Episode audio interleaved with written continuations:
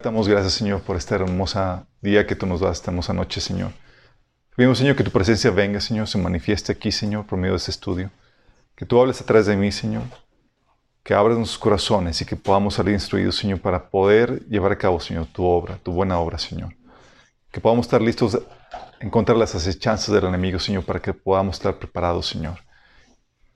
Que el enemigo, Señor, no nos, no nos venza, Señor, por nuestra ignorancia, Padre. Te pedimos, Padre, en nombre de Jesús. Amén. ¿Estamos bien? Ok, pequeño repaso. Dado que estuvimos fuera, sé que a algunos se les va la onda de lo que hemos estado hablando. Hemos estado platicando de, eh, del tema de la persecución y hemos visto cómo la, la advertencia de persecución siempre iba de la mano con el Evangelio. Te compartían el Evangelio y te decían, prepárate. ¿Sí? Y eso eh, ayudaba a los, a los cristianos eh, primitivos a sobrellevar la, persecución y los preparaba para, de hecho, preparó a la segunda generación de creyentes para eh, sobrellevar la, la, terrible persecución a manos del Imperio Romano y pudieron prosperar en medio de, de semejante persecución. Muy contrario a las expectativas que tenemos hoy en día de que te entregas a Cristo y que se espera, que todo te vaya de color de rosa, ¿sí? Y déjame aclararte, si Dios te quita todas las consecuencias negativas que vienen por causa del pecado, te quita lo necio, la naturaleza pecaminosa, lo ignorante que te llevaba a que sufrieras dioquis. Pero el cristiano tiene que estar listo a sufrir por causa de la fe si, esa llega, si eso llega a suceder. ¿sí? Um, también estuvimos viendo que eh, las, diferentes fuentes donde viene la persecución. Uh, vimos que puede venir de la familia, amigos, sociedad, organizaciones, el gobierno y aún de la misma iglesia y que puede venir en forma de crítica, calumnia, burlas, insulto, discriminación, censura, acechanzas, demandas, despojo, cárcel y hasta muerte. Um, y muchos ya lo han estado experimentando y de hecho habíamos preguntado, oye, si ya estamos experimentando la persecución, ¿por qué decimos que prepararnos para la persecución que viene?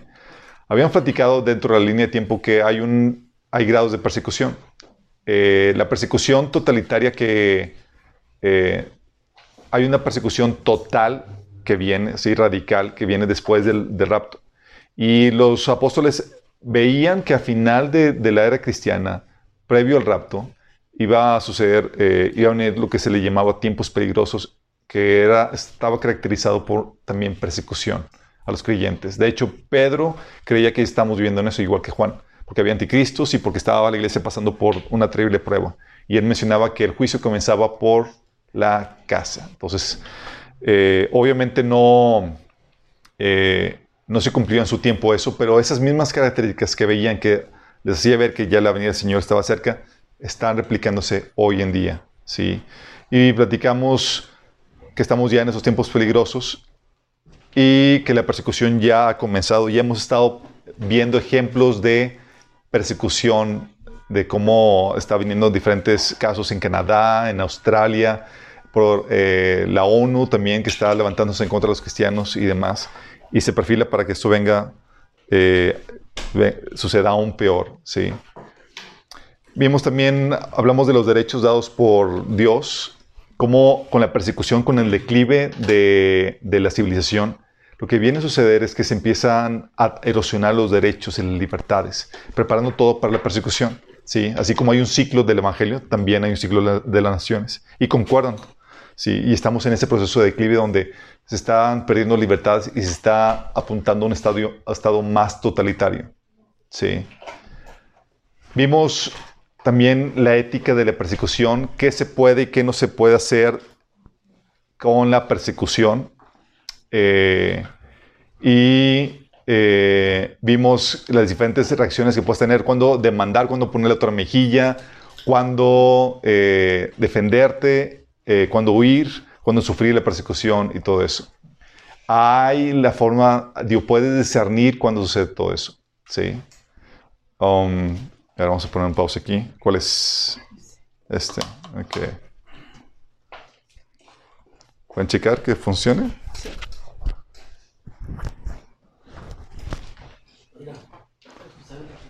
Ok. También, no solamente vimos la ética de la persecución, vimos también eh, que debemos estar preparados no solamente para la persecución dura, que es cuando vienen contra ti físicamente, eh, cuando vienen contra ti eh, con, con, insultos, con cárcel, con calumnias y con todo eso, pero también tenemos que prepararnos para la persecución suave, que es cuando tratan de convertirte por medio de la presión social, la presión del mundo. Y muchos están cayendo en eso. Es la primera fase donde, oye, tratan de presionarte y con eso lo que hacen es que tienes el nombre, tienes, se supone que eres sal, pero te quiten la salinidad. Ya te quiten la esencia, aunque tengas el título de cristiano. Y si haces eso, ya no eres candidato para la persecución dura. Ya quedaste erradicado. Sí, porque habíamos platicado que la persecución viene contra los que se mantienen fieles al testimonio de Cristo y su palabra. Si tú no te mantienes fiel, si tú te desviaste, si tú te apartaste de la doctrina básica de la fe cristiana, no eres candidato a persecución. El enemigo ya te considera de los suyos. ¿Va? ¿Todo está bien con el... ¿Si estamos transmitiendo? ¿Todo bien? Ok. También vimos entonces que los que sobreviven en la primera fase pasan al siguiente.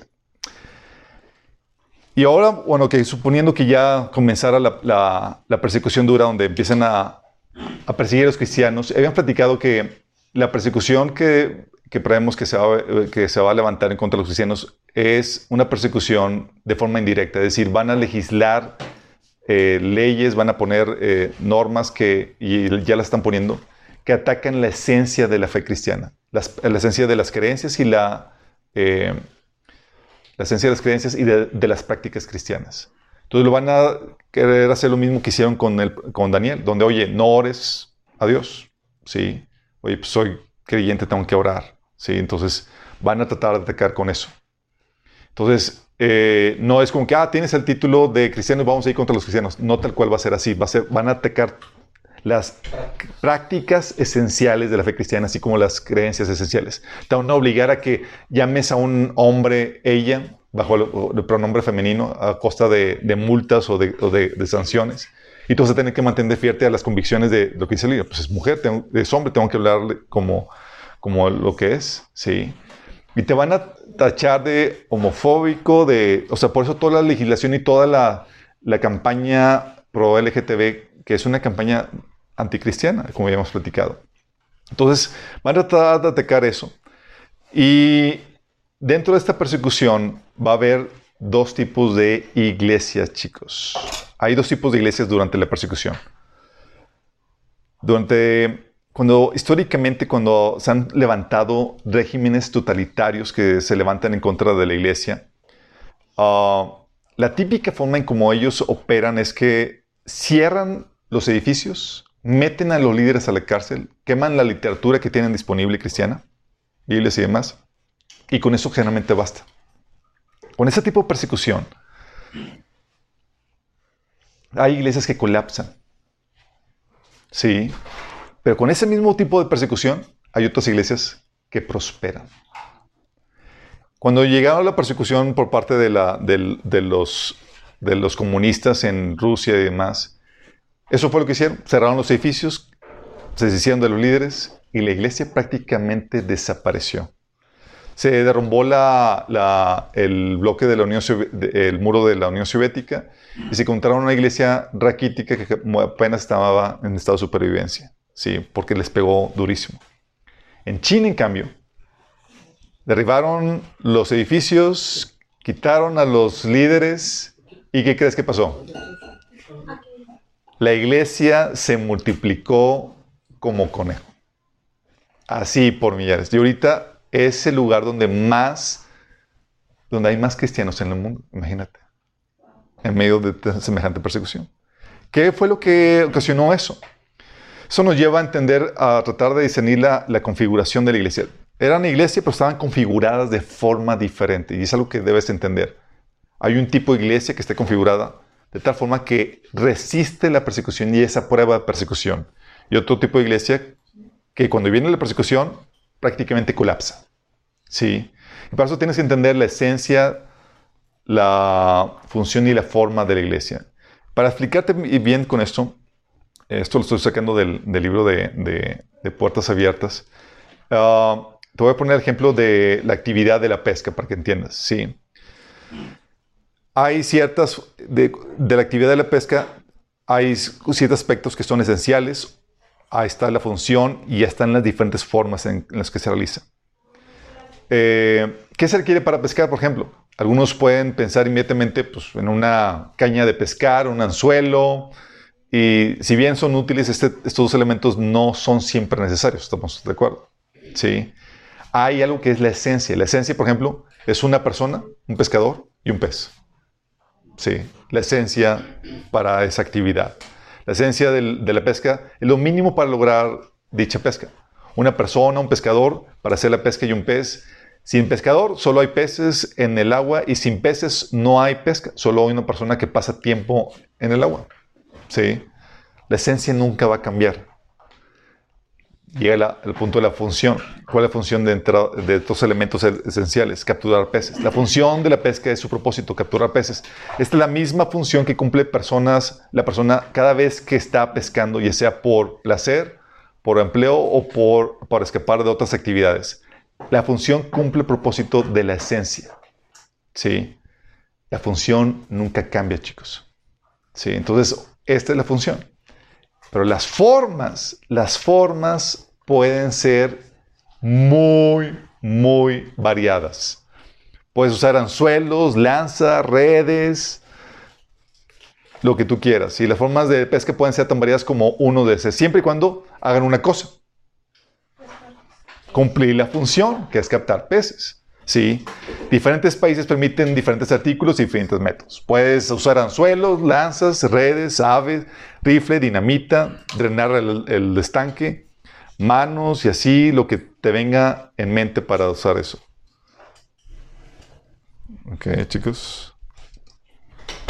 Este, ¿qué? ¿Me lo quito?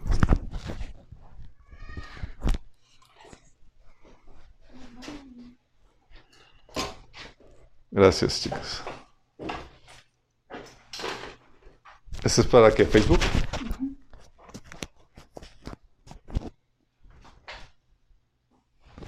Ok. Bueno, lo mismo pasa con la iglesia, chicos. Hay ciertas cosas que son esenciales en la iglesia. ¿Cuál es la esencia? ¿Se acuerdan cuando vimos el tema de la iglesia, los que tomaron ya ese taller? Habíamos platicado que la iglesia es una comunidad de creyentes que se reúne, es una comunidad pequeña de creyentes que se reúne periódicamente bajo la autoridad de un liderazgo calificado para rendir culto a Jesús y edificarse en la fe para producir fruto para Dios. Sí.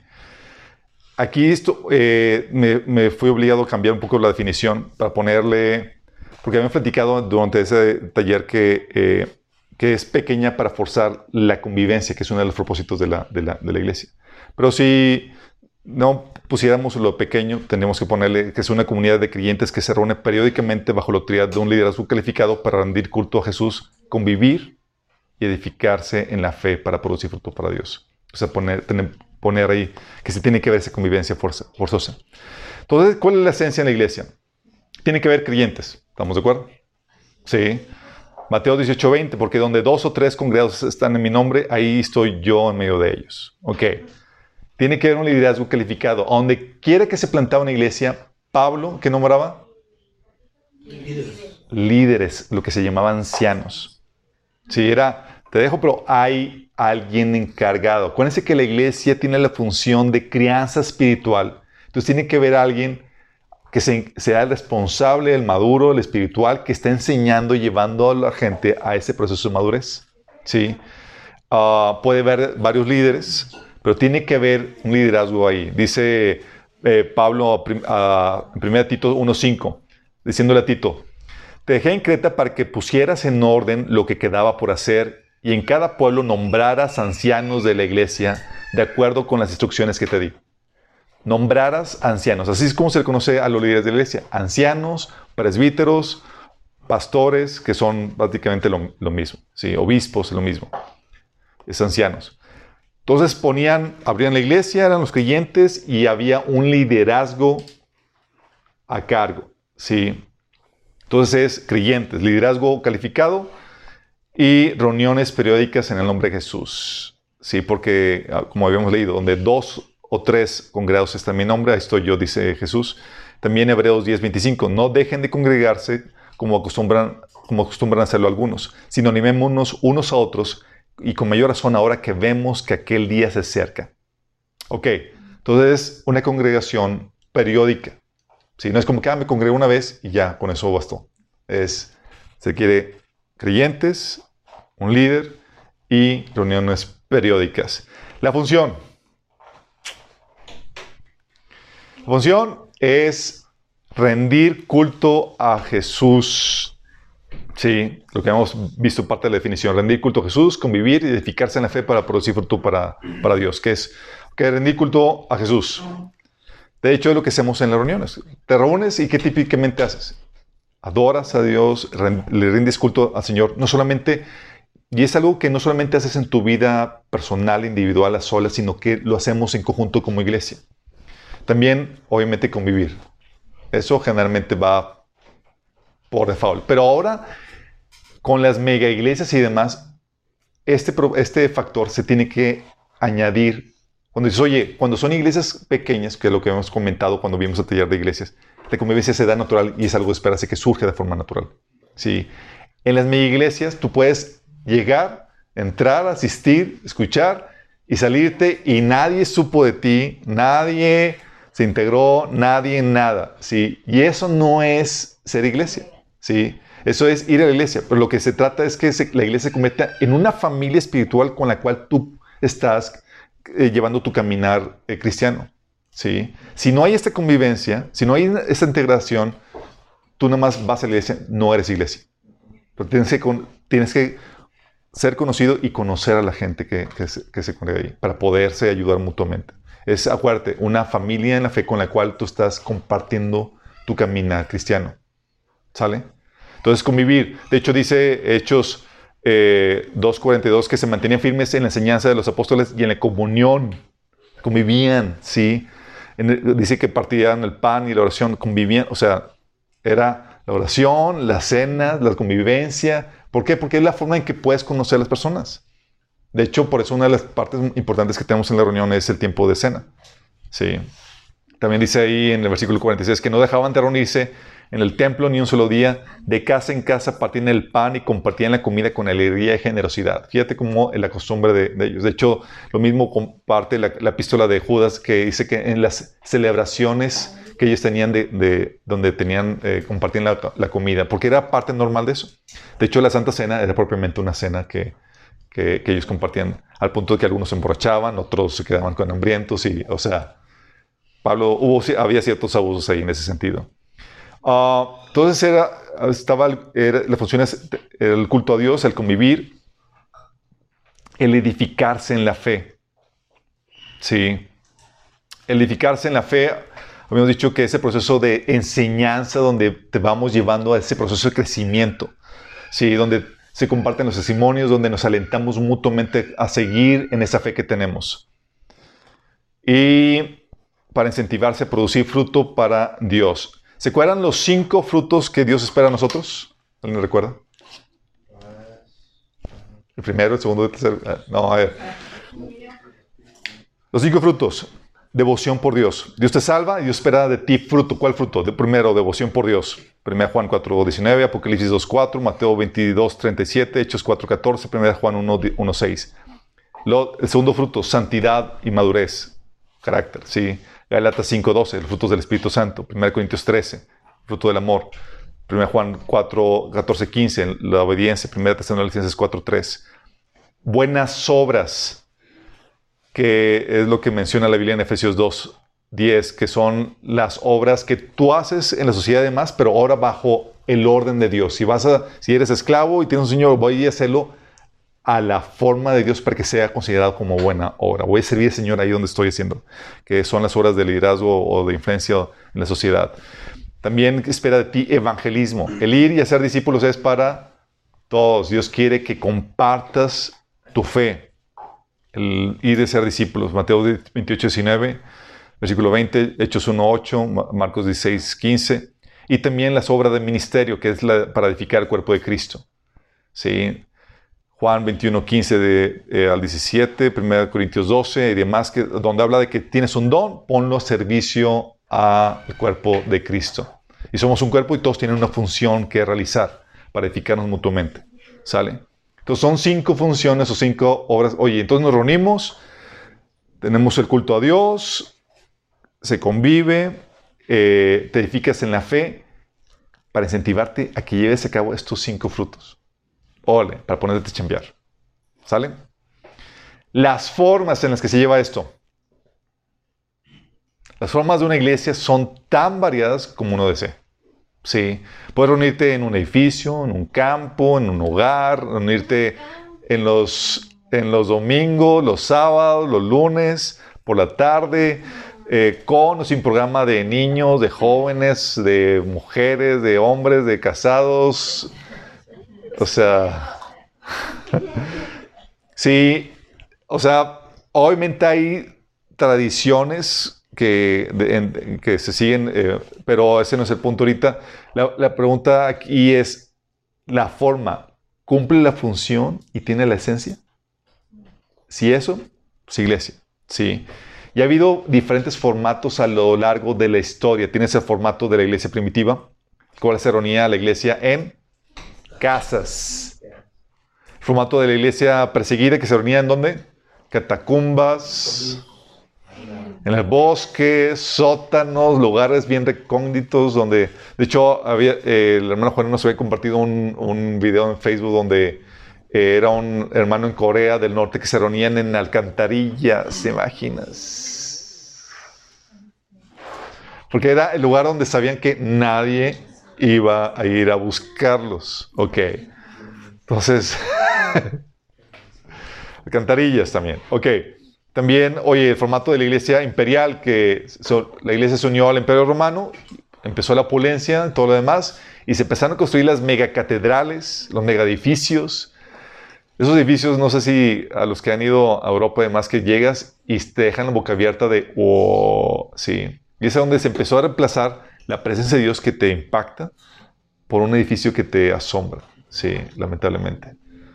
O la iglesia de la iglesia reformada, la iglesia protestante que, eh, oye, también se construyeron iglesias dedicadas o locales, almacenes. Hay iglesias aquí, muchas iglesias que se, que se reúnen en almacenes, que los, los estructuran para eso, centros comerciales, auditorios, etcétera, etcétera. Sí. Son diferentes formas y hay iglesias que tienen hasta café adentro, que tienen shopping ahí, eh, librería, eh, hasta su laguito, hay iglesias de cristal, hay iglesias de... con guardería, sí, con centro de tortura como se escucha abajo.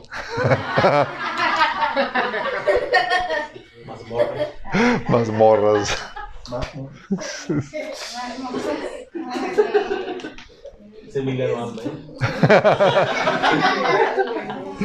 Estas son. Entonces, si te das cuenta, la iglesia puede adquirir diferentes formas. De hecho, por eso cuando hemos platicado, nosotros somos una iglesia en casa y decimos, oye, esta es la forma. No, somos una de las estrategias que Dios tiene de las de muchas que ha utilizado. Sí, eso utiliza mega auditorios y demás. De hecho, algunos de ustedes saben que, oye, quiero invitar a una persona nueva, se va a una, generalmente lo invitas a una, a una iglesia que sea más acorde a, a, evitar el shock cultural que muchos tienen, ¿sí? Porque hay iglesias más eh, receptivas para esas personas nuevas. Um, pero una iglesia debe saber modificarse para la persecución, chicos. Y es ahí donde cuesta, especialmente para los líderes, para los pastores, bastante. Porque a veces se ha tardado años en construir mega imperios, edificios y toda la infraestructura y demás. Para luego, si sabes qué, siempre no. Tenemos que ahora cambiar de estrategia y desmantelar esa, eso grandioso que se construyó. A veces cuesta demasiado. Pero es algo que, se, que los líderes, los pastores tienen que estar dispuestos a hacer por causa de la supervivencia de la iglesia. Sí. Un episodio, eh, eh, un pastor en, en, Asia eh, que estaba viviendo, empezando a ver persecución, comenta, dice, él empieza a decir en una conferencia de, con los otros líderes y otros miembros de la iglesia, dice, nuestra iglesia está considerando la renuncia de nuestro registro del, gobierno, porque es una iglesia grande, con local y demás, y registrada. Esto dijo el pastor Sergei al grupo de seminarios firmes a través de, nos estaban dando un seminario de persecución, ¿sí? Era en un país restringido de Asia Central. Y cuando dice que, quería, que estaba considerando renunciar al registro del gobierno, estás quedaron en shock. Todos, nadie sabía cómo responder. El seminario se estaba llevando a cabo, de hecho, en la iglesia de este pastor, porque era el único en la región registrado por el gobierno central. Tenía edificio, estaba registrado, era reconocido. Y típica pregunta de alguien. ¿Por qué? Pues es que, oye, tiene la reputación, el renombre, te ven, infraestructura, edificios, y vamos a dejar esto. Y le contesta el pastor Sergei. Aquí está el razonamiento. Tenemos una cláusula del abuelo que nos permite ser registrados a pesar de que no cumplimos con los requisitos actuales para ser registrados. No se sepan, hay ciertos requisitos, incluso aquí en México, para poder ser registrado como iglesia. Nosotros no lo cumplimos. Por cierto. no sé, aquí hay un número mínimo. Dice, nos permiten ser registrados a pesar de que no cumplimos con los registros actuales para ser registrados, pero tengo que presentar un informe al gobierno cada mes en el que se, describa el número de reuniones, quién asistió, cuánto dinero recibimos de estas reuniones y las personas. Me resulta muy difícil dar un informe preciso, lo que posiblemente ponga en peligro a alguna de las personas que asisten a nuestras reuniones. O falsificamos los informes y por tanto violar mi conciencia. Entonces está en una situación donde el pastor eh, Sergei eh, agregó, siento que estoy trabajando todos los días para el Sistema Nacional de Seguridad la antigua KGB, que era el gobierno. Sí. Como denominación no estamos preparados para la persecución. Siento que mi pueblo estaría mejor preparado para la persecución si nos reuniéramos en grupos de células más pequeñas y no estuviéramos registrados. ¿Imaginas el balde de agua fría que les cayó a todos? Vamos a dejar el edificio, el clima y todo. Sí. Para registrar una iglesia en este país se deben cumplir tres condiciones. Menciona un listado, una lista de, menos, de al menos 100 miembros cuyos apellidos son rusos o coreanos, pero nadie de uno de, esos, de los grupos tribales musulmanes o tradicionales. O sea, no puedes incluir a grupos tradicionales dentro del listado. Un voto del 100% entre los vecinos de la iglesia que están a favor de una reunión en su área. O sea, si alguno de los vecinos se, se opone, bye. Un edificio. Pero pocos quieren alquilar o vender un edificio a un grupo cristiano, incluso si los vecinos lo prueban. Por eso estamos pensando en darnos de baja ante el gobierno y pasar a la clandestinidad como iglesias celulares más pequeñas, concluye el pastor Sergei. Entonces lo mira, miró directamente a los ojos al que preguntó y dice, ¿estás de acuerdo? No, pues ante eso, ¿qué más queda? Pero estar dispuesto a llegar a dar este paso por sí mismo. Imagínate ahorita actualmente las iglesias. ¿Cuándo te gusta que cuesten la infraestructura de los edificios que llegaron a comprar y demás? ¿Estarías a dejarlo, abandonarlo? ¿A, ¿A dejar a un lado todo eso? ¿A cambiar la estructura y la dinámica con tal de la supervivencia de la iglesia? Es bien difícil porque pegan el orgullo, pegan la situación de todo lo que trabajé, tirarlo a la basura. Qué complejo, ¿no? Pero posiblemente uno tenga que llegar a ese, punto, y más cuando las situaciones estamos viviendo. No significa que lo se tenga que ser ahorita ya, pero uno tiene que estar dispuesto a considerarlo como una opción a tomar tan pronto llegue el tiempo para hacerlo. Qué fuerte, ¿no? ¿Cómo preparamos la iglesia para sobrellevar la persecución. Aquí hay tres aspectos claves para preparar la iglesia. Ahorita la iglesia actual en el mundo occidental que ha disfrutado de libertad, chicos, no está preparada en su configuración para una persecución. Si llega la persecución, va a suceder lo mismo que sucedió en estas iglesias que, que comentaron muchos eh, eruditos que sucedió en, en, Rusia, en la ex Unión Soviética, donde cerraron los edificios, metieron los líderes a la cárcel, quemaron la literatura y ya. No más iglesia. ¿Sí? Y ahorita pinta a que eso suceda si no cambian las cosas. Y tiene que ver con tres puntos. Primero, la centralización versus la dispersión de poder. Ok, la iglesia que no resiste la persecución centraliza el poder, chicos. Los miembros no pueden realizar ningún servicio a Dios sin el permiso previo del pastor. Lo que se le llama cobertura. ¿Qué? Sinónimo, control. Sí. No pueden realizar ni un servicio a Dios sin el permiso previo del pastor. ¿Quieres hacer algo para Dios? ¿Qué requieres? El permiso del pastor. Sí.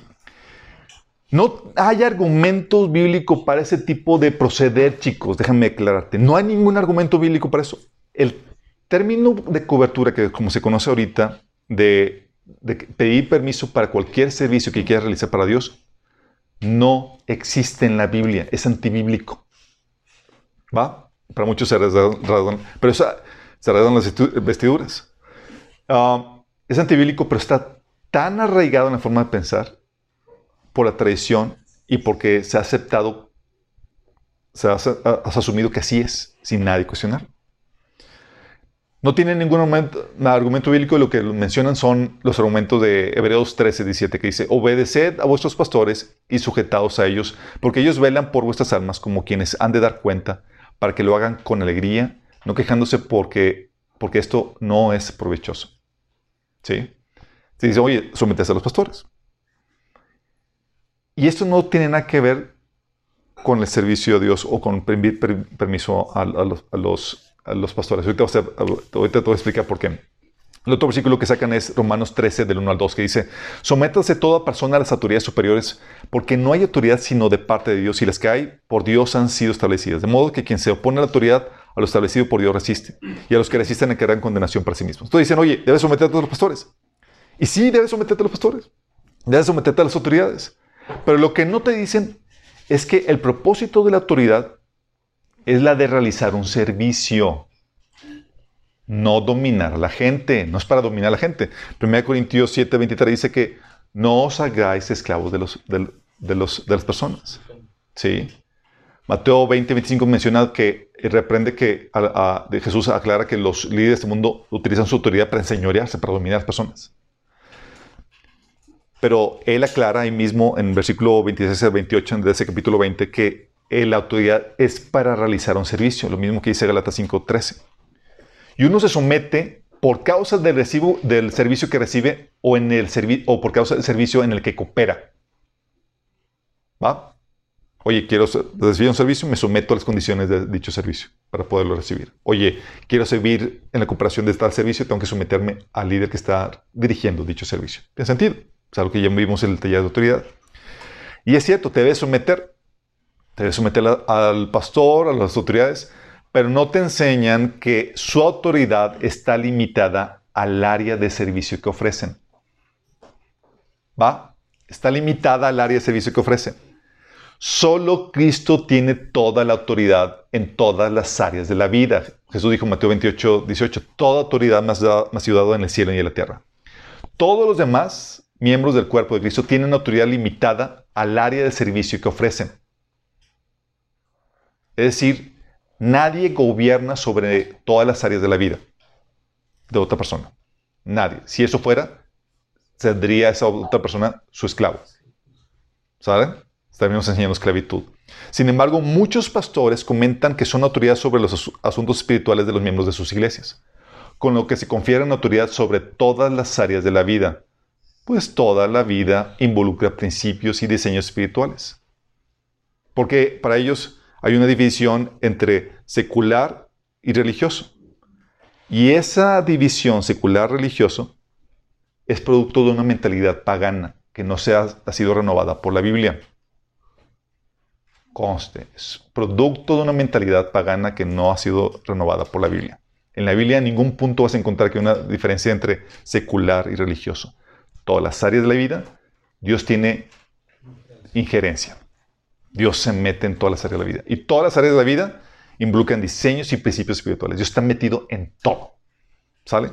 Entonces cuando alguien dice, oye, soy tu autoridad sobre todos los asuntos espirituales de tu vida, estás diciendo, tú eres mi esclavo.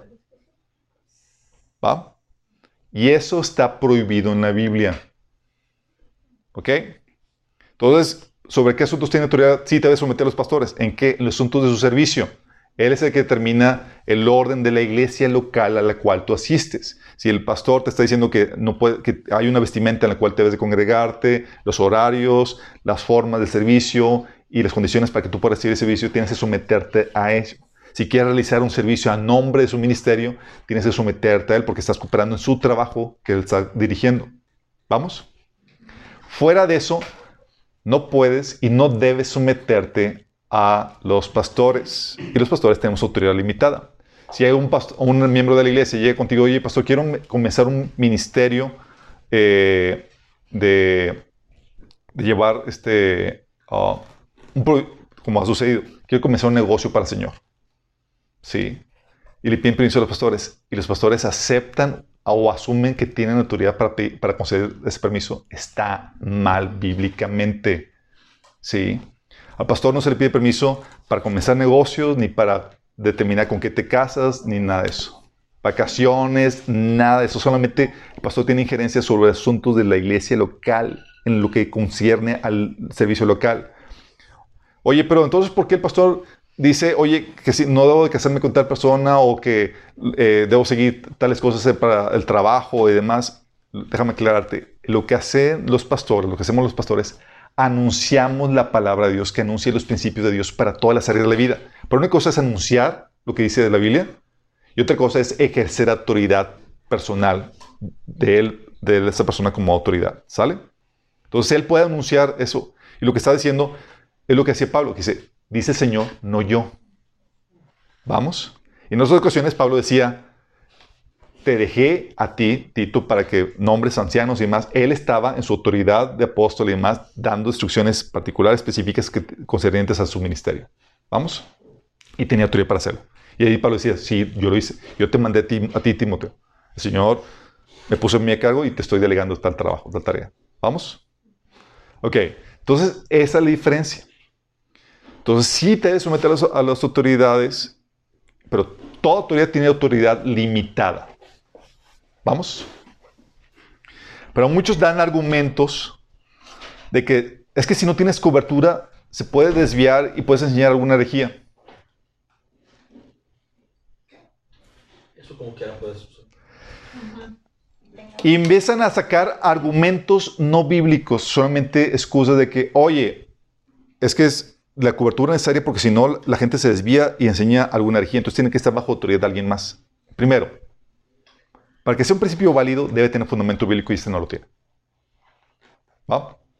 Segundo, en la historia tenemos que la cobertura ha resultado ineficaz para evitar el desvío, pues denominaciones completas se han desviado. Para comenzar, la católica.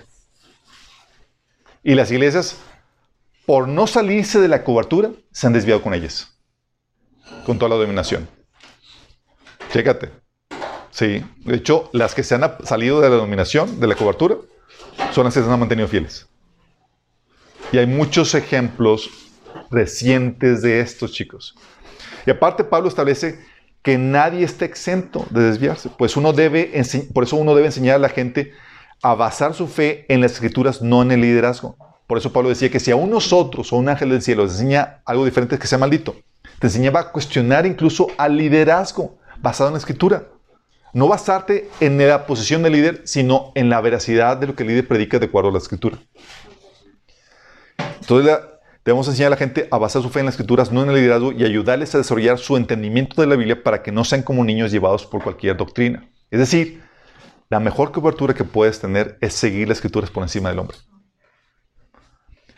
La estrategia del enemigo, en cambio, es hacer creer a la gente que no tienen capacidad para estudiar y entender la Biblia por sí mismos y llevarlos a depositar su fe en el liderazgo de la iglesia por encima de su entendimiento personal de las escrituras. Sí. La estrategia de Jesús no fue centralizar el poder, sino distribuirlo para evitar riesgos, chicos. Esa fue la estrategia. ¿Cuántos apóstoles dejó? Doce. No dejó uno. No dejó un papa. ¿Estás consciente? Y los católicos colapsados. Ah, porque la estrategia del enemigo es, mientras que la estrategia de Jesús es dispersar el poder, la estrategia del enemigo es centralizar la autoridad, pues es más fácil desviar a un líder que a miles que se hayan multiplicado. Es más difícil, es como que, chin, ya desvía uno, chin, pero me faltan miles por, por desviar. Sí. Pero cuando está centralizado, con que tumbe uno, ya tumbamos todo. Sí. Centralizar la autoridad pone aparte la fe en métodos de control humano, los cuales son corrompibles también. Dispersar la autoridad pone su es ponerle confianza en el operar del Espíritu Santo.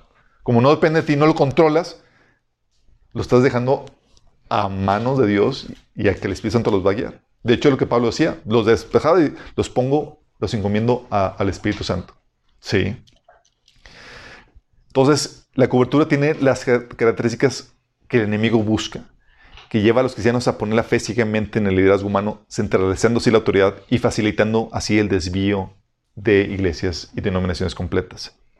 Otro argumento que dicen es, es que cada quien haría lo que quisiera si, no se someten a otro, liderazgo. La verdad es que no, no están conscientes de, del riesgo. Y es cierto, se saldría del control humano, pero no del control de Dios. Sí. La estrategia de Dios es que es apostar al desarrollo del liderazgo de la gente, no a su dependencia. Y no puedes mantener a tu hijo, por ejemplo, bajo tu autoridad toda tu vida por temor a que vaya a cometer errores. ¿Estás consciente? ¿Qué haces con tu hijo? Es, ya te crié y pues estaremos orando por ti y, sí, y exhortándote y molestándote, pero te tengo que dejar libre. Sí. Eh, y no es tan parte, y además el hecho de que no, que, que, se independicen o que surjan nuevas iglesias, no están fuera de la cobertura de la iglesia del cuerpo de Cristo. Porque la membresía de la iglesia da autoridad, o sea, si tú formas parte del cuerpo de Cristo, da autoridad a que cualquier hermano te pueda reprender si haces algo o dices algo en contra de la Biblia. Ese es el privilegio que tienes. Eres mi hermano en Cristo y te puedo reprender, aunque no seas de la misma denominación, aunque no seamos de la misma iglesia. Pablo tenía una denominación diferente, Pedro tenía una denominación diferente y eran apóstoles de diferentes estructuras iglesias y se sabían parte del mismo cuerpo. Y, así, sabiendo que Pablo aún surgió después de Pedro, fue y reprendió a Pedro. A ver, Pedro, ¿qué onda con esto? ¿Se acuerdan en Galatas capítulo 2? También otro argumento que dicen es que si no tienes cobertura, tu ministerio no se, extendería o no se eh, exponenciaría como se podría expandir si tienes cobertura. Mira, déjame aclararte esto. Si tu meta es crecer, te vas a vender y te vas a prostituir. Pues hay muchas formas ilegítimas de, lograrlo, como diluyendo el mensaje. Chécate, si tu meta es crecer, te vas a prostituir. Tu meta debe ser hacer la voluntad de Dios y mantenerte fiel a la palabra de Dios en lo que el Señor te lleva a predicar sin importar los resultados. Sí. Caso de Jesús. Cuando decía en, Isaías 49 que decía, en vano he trabajado, he gastado mis fuerzas sin provecho alguno. Cuando fiel a la palabra de Dios, predicando y demás, y te acuerdas, las, tuvo que denunciar las ciudades que no se arrepintieron. Hay de ti que Pernaún, hay de ti eh, sabe que no se arrepintieron. Oye, en cambio la iglesia de Esmirna, por ejemplo, pobre, pero sin reproche. O la iglesia de Filadelfia, pequeña, pero lavada. Pero la iglesia grande de Sardis o la iglesia de, de, de la Odisea, famosas pero muertas o grandes y ricas pero vomitadas. Sí, tienes que tener bien en claro cuál es la meta en esto. La meta es ser fiel en la tarea que Dios te ha encomendado sin importar el resultado. ¿Sale? Eso de que, ah, es que si tienes cobertura vas a, vas a, hacer, vas a tener más gente y tal cosa. Bajo esos criterios. Claro. Y aparte, cuando se centraliza el poder, chicos, en caso de persecución, este tipo de iglesias colapsan. ¿Por qué? Porque si el liderazgo se vende por la persecución, imagínate que el liderazgo se vende por la, por la presión de la persecución y cede, se convierte en una iglesia oficial del Estado. Se lleva de encuentro al resto de los miembros. y el resto de las demás iglesias. ¿O qué tal si hay un problema de comunicación con el líder? Hay persecución, todos se escondieron y demás, y nadie encuentra al líder o tenemos problemas para localizar al demás. ¿Se inhabilita el liderazgo? Pues nadie puede hacer nada sin permiso del pastor. Es como que es que no encontramos a Alberto y no, nos ha dado permiso para hacer esto. Sí. Aquí ha habido eh, algunos que, episodios donde han venido así a pedirme permiso para hacer algo para el Señor. Y me enoja. Sí, que me piden permiso. Es como que piden permiso si lo vas a hacer a nombre de mí. Sí, pero si vas a hacer algo para el Señor, no tienes que pedir ningún permiso. Porque la iglesia que resiste la persecución tiene el poder descentralizado, chicos. La Biblia te enseña la libertad que tenemos en Cristo. Galatas 5:13 te dice, puede, pues ustedes, mis hermanos, han sido llamados a vivir en libertad, pero no usen esa libertad para satisfacer los deseos de la naturaleza pecaminosa. Y dice, eres libre. Ah, puedo hacer lo que sea. No, no, no. No puedes satisfacer los deseos de la naturaleza, pecaminosa. Entonces, ¿para qué soy libre? Te lo dice. Usen la libertad para servirse unos a otros por amor. Entonces, ¿eres libre para qué? para servirnos unos a otros por amor. ¿Entonces necesito permiso para servir a mi hermano? No. ¿Necesito cobertura? Oye, si me desvío, somos parte del cuerpo de Cristo, nos podemos amonestar y exhortar unos a otros. Sí, a mí me ha tocado exhortar ministerios que forman parte de aquí, que no son de aquí. Sí. También por eso en Romanos 12 del 6 al 8 Pablo decía, Dios en su gracia nos ha dado dones diferentes para hacer bien determinadas cosas. Por lo tanto, si Dios te dio la capacidad de profetizar, pídele permiso al pastor y profetiza. ¿Qué dice? Habla con toda la fe que Dios te ha concedido. ¿Tienes el don? Ponle a servicio.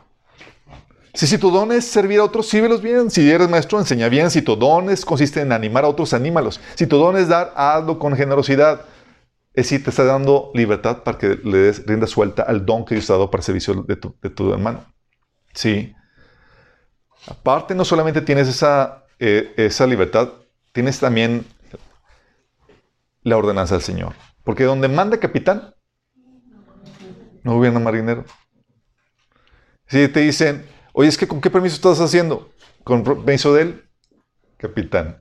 Él me dio una instrucción muy clara que dice en Mateo 18, del 18 al 20 Ir y hacer discípulos a todas las naciones, bautizándolos en nombre del Padre, del Hijo y del Espíritu Santo, enseñándoles que guarden todas las cosas que os he mandado y aquí estoy yo con vosotros todos los días hasta el fin del mundo. Estas instrucciones para nosotros, los, los creyentes, los que seguimos a Jesús. ¿Necesitas permiso para obedecer a Jesús? No.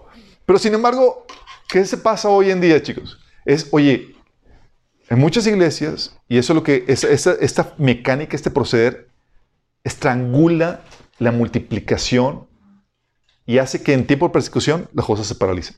Porque, oye, voy a abrir un grupo en mi casa, y ¿con qué permiso? ¿Bajo qué cobertura? ¿Quién te dio? ¿Y hablaste con el pastor? ¿Por qué no? Es que en mi casa no el pastor. Sí, oye, y lo dices, oye, es que no tengo permiso. Y, se asemeja a lo que dicen en Hechos 4 del 18 al 20. Les, les llamaron y les ordenaron terminantemente que dejaran de hablar y enseñar acerca del nombre de Jesús. No tienes cobertura. Cállate. Pero Pedro y Juan replicaron, ¿es justo delante de Dios obedecerlos ustedes antes en vez de obedecerlo a Él? Juzguen ustedes mismos. Nosotros no podemos dejar de hablar lo que hemos visto y oído. Y lo repiten en el siguiente capítulo, que dicen los líderes, terminantemente les hemos prohibido enseñar en ese nombre. Es necesario obedecer a Dios antes que a los hombres. Y me, me, han habido, me habido personas que, eh, incluso un hermano de, me contactó un hermano de, Paraguay que me dice, oye, es que me dijeron que será mi grupo eh, que tengo en mi casa. Y pues lo cerramos. Le digo, tú tienes que obedecer a Dios antes que a los hombres. ¿Sí? Y tú vas a dar cuenta porque el Señor te ha dado. Menos el Señor no te haya dado instrucción clara de cerrar eso, tienes que hacer lo que el Señor te ha encomendado. Nadie te puede prohibir eso. Te pueden prohibir que prediques herejía. Si estás diciendo eso, te pueden corregir. Sí, cualquier miembro del cuerpo de Cristo. Pero no te pueden decir a que pares de hablar y predicar la palabra. Tiene la orden del Señor. No puedes llegar delante del Señor y decir, Señor, yo que iba a obedecer, pero, pero pues, mi pastor me lo prohibió. Y es cuando el Señor te dice, ¿really? ¿Vas a obedecer al hombre antes que a Dios? Ya, si quieres predicar a nombre del ministerio, del pastor, de la iglesia donde tú estás, y dices, oye, vengo un hombre de minas, si no les quieres pedir permiso al, al líder. Ay, sí. Sí, es otra cosa. Vamos. Déjame aclararte esto. Los apóstoles entendían muy bien esto y lo registraron en la Biblia para nuestra enseñanza. Esta libertad la, registraron en la Biblia, chicos. Fíjate bien esto y quiero que entiendas esto. ¿Sí conoces a Felipe en la Biblia? No, aquí digamos que Felipe. ¿Cuándo vino? ¿El sábado pasado? No. Felipe de la Biblia. A varios. Ok, Felipe, déjame, eh, la introducción a Felipe está en Hechos 6, del 2 al 6. Dice, era, tenían los apóstoles una problemática con la distribución de, las comidas a las viudas, ¿sí? y, Hechos 6 del 2 al 6 decía, así que los 12 se reunieron a, reunieron a toda la comunidad de discípulos y les dijeron, no está bien que nosotros los apóstoles descuidemos el ministerio de la palabra de Dios para servir las mesas. Estaban sirviendo, estaban sirviendo las mesas, andaban de meseros. Dice, hermanos, escogen entre ustedes a siete hombres de buena reputación, llenos del espíritu y de sabiduría, para encargarles esta responsabilidad. Así nosotros nos dedicaremos de lleno a la oración y al ministerio de la palabra. Esta propuesta agradó a toda la asamblea. Escogieron a Esteban, hombre lleno de fe y del Espíritu Santo, y a Felipe, a Prócoro, a Nicanor, a Timón, a Permaneas, a Nicolás y un prosélito de Antioquía. Los presentaron a los apóstoles, quienes oraron y les se pusieron las manos. Ok, aquí es donde surgió el diaconado, chicos. Estos se convirtieron en diáconos, ¿sí? O lo que llaman, unos llaman mujeres, o personas que hacen el trabajo administrativo y de, eh, manual aquí de, la iglesia para distribuir los víveres, organizar las comidas y demás. Y aquí es donde aparece Felipe, juntamente con Esteban. Esteban murió, eh, lo pedrearon, fue el primer mártir, pero Felipe eh, quedó con los demás y ellos se encargaban de, de meseros. Y pusieron las manos y lo ordenaron como diácono, parte del trabajo administrativo dentro de la iglesia. No lo ordenaron como pastor, ¿estás consciente? No lo ordenaron como misionero. Era simplemente alguien que se encargaba de servir las mesas. ¿Va? Ok, en el capítulo 8 sucede esto con Felipe. Hechos 8 del, voy a leerles versículo 1, el versículo 4 al 8, 15 al 17, 25 al 27. Dice, Aquel día se desató una gran persecución contra la iglesia en Jerusalén, y todos excepto los apóstoles se dispersaron por las regiones de Judea y Samaria. ¿Por Pablo? ¿Por eso de Pablo? todos empezaron a dispersar. Dice, los que se habían dispersado predicaron la palabra por donde quiera que iban. Chécate, los que se dispersaron. ¿Habían sido ordenados como misioneros, chicos? Llegaron a la iglesia, pastor, ore por mí, envíeme a las naciones. Sí, Tuve una reunión en la iglesia para, oye, Congreso Misionero, vamos, debido a la persecución tenemos que enviar a gente a otras, a otras partes. ¿Tenían eso? No. Entonces, ¿cómo? Si no tenían permiso, no tenían la cobertura, si no los ordenaron, ¿por qué estaban predicando donde quiera que iban? ¿Con permiso de quién, chicos? Con la orden de Dios. Ellos, ellos sabían que tenían la libertad y la orden de Cristo. No necesitaban pedirle permiso a nadie. ¿Estás consciente de eso? Uno de ellos, en el versículo 5, era Felipe. Felipe bajó a una ciudad de Samaria y les anunciaba el Mesías. Al oír, Felipe, al oír a Felipe y ver las señales milagrosas que realizaba, mucha gente se reunía y todos prestaron prestaban atención a su mensaje. De muchos endemoniados, los espíritus malignos salían dando alaridos y un gran número de paralíticos y cojos quedaban sanos. Y aquella ciudad se llenó de alegría. Fíjate Felipe fueron los que fueron dispersados, nadie por él, nadie lo envió, nadie, nada, pero tenía la encomienda de Cristo y la libertad para poder hacerlo. Y contaba con el respaldo de Cristo. Sí. Cuando los apóstoles, versículo 14, cuando los apóstoles que estaban en Jerusalén se enteraron, lo mandaron a llamar y lo regañaron. ¿Con qué permiso hiciste esto? ¿Bajo qué cobertura? ¿Lo regañaron? Dice, cuando los apóstoles estaban en Jerusalén se enteraron de que los samaritanos habían aceptado la palabra de Dios, les enviaron a Pedro y a Juan. Esos llegaron, oraron por ellos para que recibieran el Espíritu Santo, porque el Espíritu aún no había descendido sobre ninguno de ellos, solamente había sido bautizado en el nombre del Señor Jesús. Entonces el, el Pedro y Juan les impusieron las manos y ellos recibieron el Espíritu Santo. Fíjate cómo llegaron y haciendo trabajo en equipo, integrándose lo que Felipe estaba haciendo. Hola Felipe, aquí venimos a ayudarte. No regaño, no nada. No censura. fue como, ¿qué, ¿qué estás haciendo? O sea, tú no estás capacitado, tú eres un diácono.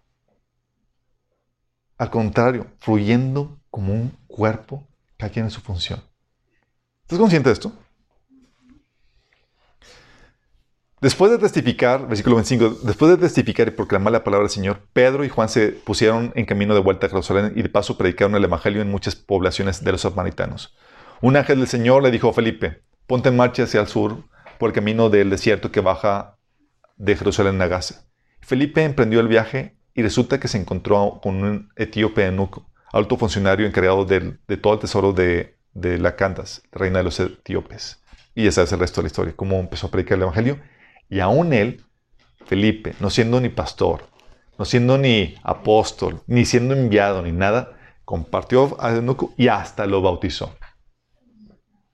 Y para muchos hoy en día que tienen la mentalidad de que no podemos hacer eso, es para las vestiduras.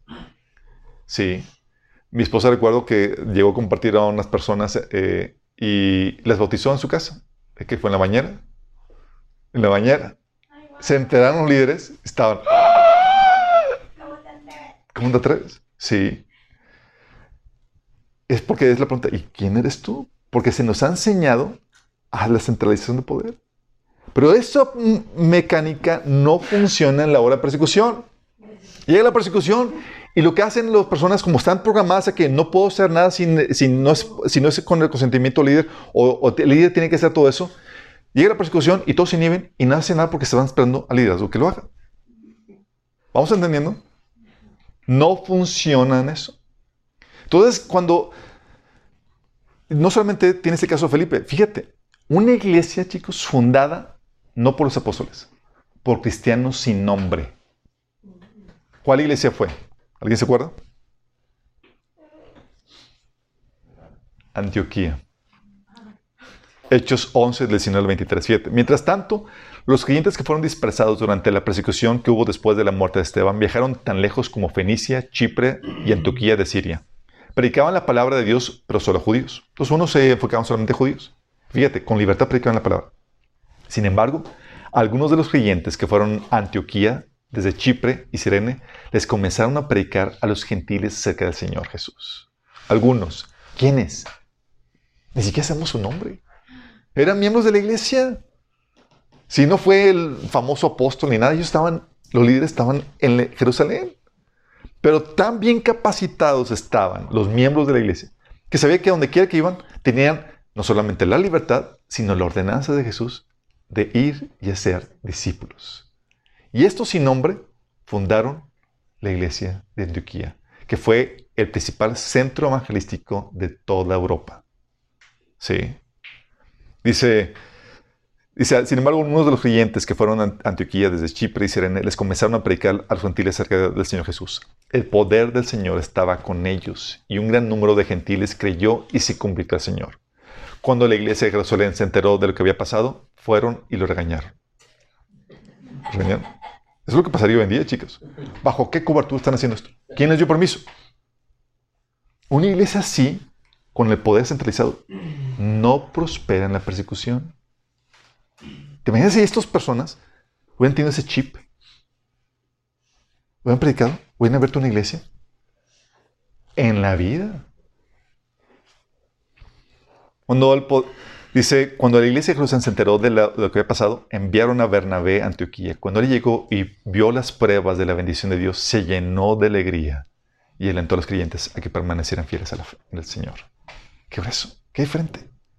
Llegas y ves la obra de Dios, wow, me alegro. No hay celo, no hay competencia. Es que padre lo que hicieron. Y me integro al trabajo que están haciendo. genial, ¿no? Este es el modelo. Mientras que la iglesia le estemos estamos centralizando el poder y estamos enseñándole a la gente que no pueden hacer y servir al Señor si no es con nuestro permiso como pastores, tú estás coartando el poder de la iglesia y estás preparándola para que se parezca a un tipo de persecución. ¿Estás consciente de eso? Tienes que cambiar tu dinámica y tienes que volver a la Biblia para enseñar lo que la Biblia enseña acerca de la autoridad. Que tu autoridad, nuestra autoridad como pastores está limitada y que debes incentivar que la gente sirva al prójimo con libertad, como la Biblia enseña en Galatas 5.13, con amor y que lleven a cabo la tarea que Dios les ha encomendado y voy a compartir el Evangelio. Vamos. Y aquí lo hemos visto. Por ejemplo, que fue el ángel otro día estuvo eh, bautizando a una persona. Sí. Y nos rasgamos las vestiduras, nos preocupamos, nos... No. Sí. Porque es parte de... Entendemos la libertad que tenemos. Así como Felipe fue y bautizó a un eunuco. Entonces, el primer punto. Si la iglesia centraliza el poder, y fíjate cuántas iglesias hoy en día centralizan el poder. ¿Cuáles no? Sería la pregunta. Por eso te digo, si esto no cambia, la persecución va a pescar a la iglesia en terribles condiciones. ¿Vamos? Por eso lo que estamos viendo es crucial. Queremos que en tiempo de persecución haya Felipes por todas partes. Haya estos cristianos dispersos por todas estas regiones y que abran iglesias donde quiere que vayan. Es por esto que la iglesia en China prosperó mientras que la de Rusia estaba casi muerta. Porque había había persecución. Vámonos. Sí, ese era mi envío misionero. ¿Qué conferencia misionera? ¿Qué, ¿Qué imponer manos para enviar? Era, el Señor ya me está enviando. Y el poder del Señor estaba con ellos. Y es así como se ha multiplicado la iglesia, chicos. El otro, la dependencia versus el liderazgo de los laicos. La iglesia que no resiste la persecución es la iglesia que crea una dependencia de los miembros al líder de la iglesia. Es, hay pastores que despojan a la gente de su capacidad de entender y seguir las escrituras por ellos mismos. Pues enseñan que no pueden entender la Biblia por ellos mismos, sino solo con la ayuda de la autoridad espiritual. Es que tú no estás, preparado, tú, tú qué sabes, o sea, tienes que yo tengo que enseñarte porque tú... Y te, y te, te despojan de tu capacidad. En vez de empoderarte, te desempoderan. Sí, y te crean una inseguridad de que, es que, ¿quién soy yo para leer y entender la Biblia por, por mí mismo? Enseñan a los miembros que también que no pueden realizar un servicio de liderazgo en la iglesia si no han ido al seminario o no han sido ordenados oficialmente. ¿Les suena familiar? ¿Qué hacen con eso? No puedes, tú no tienes, no tienes ese título, no has sido ordenado. ¿Qué denominación te respalda? ¿Quién tienes? ¿Sí? Eso es terrible. Limiten el crecimiento. Hay situaciones donde pastores ven al, hermano que trae, que trae su Biblia de estudio. Y dices, ¿por qué traes esa Biblia? Dice el pastor. Eso es para pastores, de líderes, no para ti. Literal. Sí, te incentivan a que compres una Biblia de estudio. O que no vayas a seminario, o sea, pues ¿cuál es el asunto? Ya aquí, digo, ni que fueras a, ser pastor y nada más. O sea, le, desincentivan a la gente. Desincentivan para que, a que, a que incluso, eh, para que no crezcan con la aportación de otros miembros del cuerpo de Cristo. No vayas a tal congreso. O no asistas a tal estudio y demás. O sea, aquí te damos todo y estamos, aseguramos que tengas todo lo que necesitas. Cuando la actitud de Pablo era, oye, les quise enviar a, a este, Apolos no quiso, o sea, sabiendo que necesitamos de la aportación de todos. O la aportación, o la actitud de, Pedro, donde, oye, las cartas de Pablo son inspiradas. A veces difíciles de entender, pero, pero inspiradas. Reconociendo la aportación de otros miembros del cuerpo de Cristo. Sí. Iglesias que alimentan a los miembros solamente con lechita es parte también de esto. No hay alimento sólido. ¿Qué pasa? Tienes a una tiempo de persecución, llega, o sea, y como solamente los alimentaste con lechita y no fomentaste su crecimiento espiritual, los mantienes como enanos espirituales que no pueden multiplicarse ni disipular a otros. Enanos espirituales. ¿Sí? ¿Qué pasaría en un tiempo de persecución? Imagínate que Felipe hubiera sido un enano espiritual. ¿Qué predica? ¿Qué enseña? Ni bautizar. Es como que, Ah, es algo que les he platicado que sucedió cuando, cuando estábamos eh, en, la universidad, que comenzamos un proyecto de una organización de líderes cristianos y la idea era discipular a, todos y jalear a todos mis compañeros cristianos. Era cristiano y los ponía a trabajar. Órale, ayúdame a discipular y, todos tenían alguien a quien discipular, chicos. Todos se habían multiplicado, como el trabajo evangelístico. Fracaso total.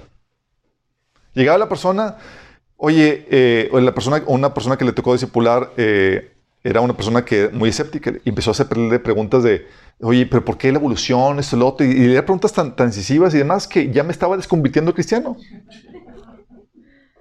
Y otro que sale con el que estaba siendo discipulado, sale, no, es que tengo problemas en mi familia, con mi familia, y un montón de, situaciones problemáticas, hechos emocionales y demás, y el que, el que lo está discipulando dice, yo también, y pero no se llorar los dos. Puros enanos espirituales. No sabían dar respuestas, soluciones, nada. Todo su caminar, su vida cristiana, con lechita al punto que no, no tenían nada que ofrecer. ¿Sí? Y es lo que ya, oye, te llevo al pastor para que te pastoree, porque yo no tengo nada que dar. ¡Qué terrible! Esa dependencia líder perpetua, chicos. Esa dependencia de que te alimentan solamente con leche y no creces. ¿Sí? Y hay muchos que dicen, no, es que yo no, yo no, yo no, yo no, mi llamado no es pastor, pero se espera un crecimiento espiritual. Y muchos pastores fomentan esa dependencia, esa enanés espiritual. O sea, te mantengo chiquito espiritualmente, un bebé espiritual y dependiente de mí. Y no te me vayas, no te me independices y no crezcas. Una iglesia así está preparada para ser destruida en la persecución. No sobrevive. Matan al líder. ¿Quién puede tomar el, el cargo? Nadie. No hay nadie a la altura. ¿Te das cuenta de lo terrible? La iglesia que resiste la persecución desarrolla el liderazgo de los laicos. Busca que crezcan y que dejen de alimentarse solo con leche. Es como que, ya, mi chavo. Es la actitud, por ejemplo, que, menciona el autor de Hebreos en el capítulo 5 del 11 al 14, que dice, nos gustaría decir mucho más sobre ese tema, pero es difícil de explicar, sobre todo porque ustedes son tan torpes espiritualmente, tal parece que no escuchan. Hace tanto que son creyentes que ya deberían estar enseñando a otros. Otra versión dice, deberían ser maestros. Fíjate la actitud. Deberían ser maestros, deberían estar enseñando. O sea, ya debería estar acá enseñando. En cambio, necesitan que alguien vuelva a enseñarles las cosas básicas de la palabra de Dios. Son como niños pequeños que necesitan leche y no pueden comer alimento sólido. Pues el que se alimenta de leche sigue siendo bebé y no sabe cómo hacer lo correcto. El alimento sólido es para los que son maduros, los que a fuerza de práctica están capacitados para distinguir entre lo bueno y lo malo. Fíjate cómo está el regaño debería ser ya maestro comiendo alimentos sólidos. Pero tengo que enseñarte, darte leche. Debe estar ya enseñando a otros. Esperaban que crecimiento de todos al nivel de que sean maestros. Sí. De hecho, ese reclamo que Pablo le decía a la iglesia de Corintios, en 1 Corintios 3, del 1 al 2, que dice, yo hermanos, no puedo dirigirme a ustedes como espirituales, sino como inmaduros, apenas niños en Cristo. Les di leche porque no podían asimilar alimentos sólidos, ni pueden todavía, pues aún son inmaduros el reclamo. Pero para muchos es lo normal. Te doy lechita forever. déjame decirte, un bebé, para un bebé la leche es lo, lo que le das, es lo normal. Pero si le das leche toda la vida, lo tienes desnutrido y lo tienes en un estado de, de ¿cómo se llama? inanición por falta de alimentos. Sí. Entonces, ¿qué haces? Envías a la gente, lo que hace la iglesia que desarrolla el liderazgo de los discípulos de, los laicos, les da un discipulado, chicos, calidad seminario.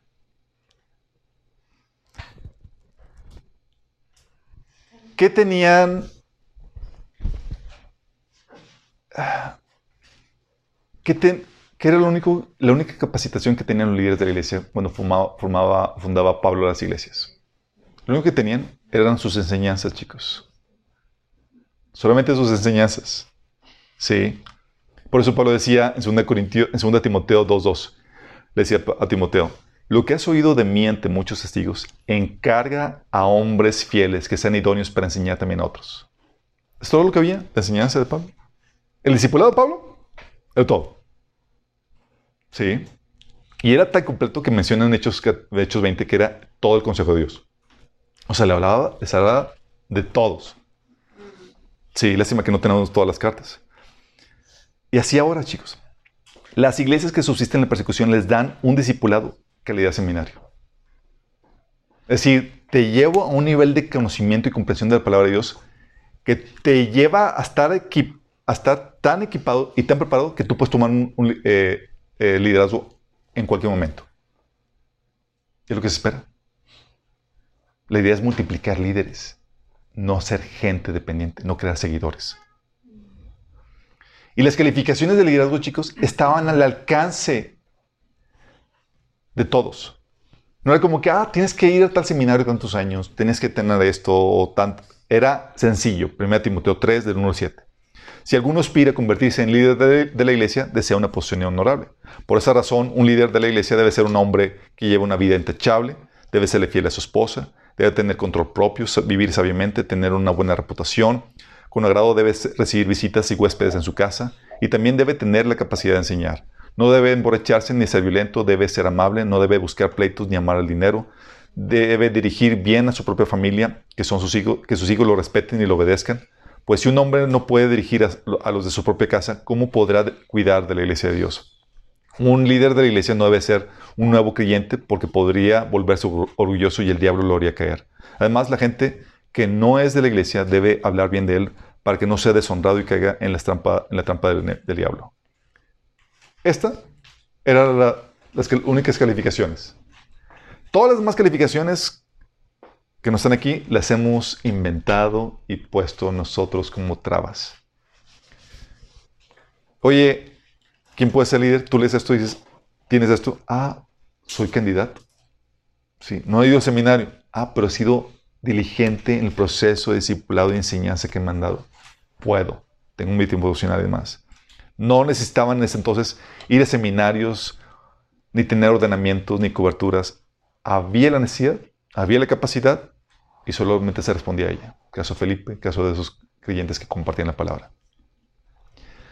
Tú tienes que preparar a la iglesia, por eso una forma de preparar la iglesia para la persecución es desarrollar el liderazgo de los laicos, de los miembros de la iglesia. Primero, encarrilarlos en su tiempo devocional. ¿Cómo andan en su devocional? Lo siempre preguntamos. Porque no se trata de conocimiento teológico nada más. tienes tu comunión, te estás conectado a la fuente. Básico. Oye, tienes que encargarlos en un programa discipulado que los lleva. Programa discipulado es un programa de enseñanza sistemática que te lleva de temas básicos, nivel leche, a temas más complejos, nivel eh, alimento sólido.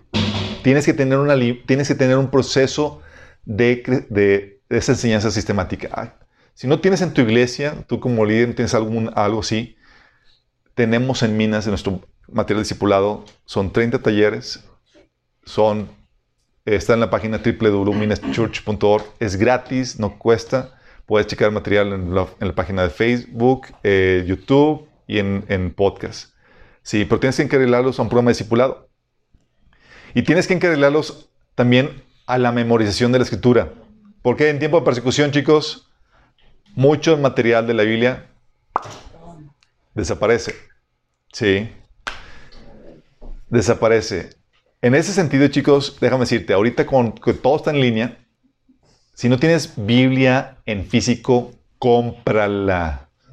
Si no tienes Biblia en físico, cómprate Biblia en físico. Porque en tiempo de persecución, ahorita con la tecnología actual, pueden desaparecer el cristianismo del Internet con toda facilidad. Con un clic. Sí. Cómprate la Biblia en físico. Sí. Y cuando estás en persecución no vas a andar como que, oye, un, cargador o mi teléfono ya no funciona. Y.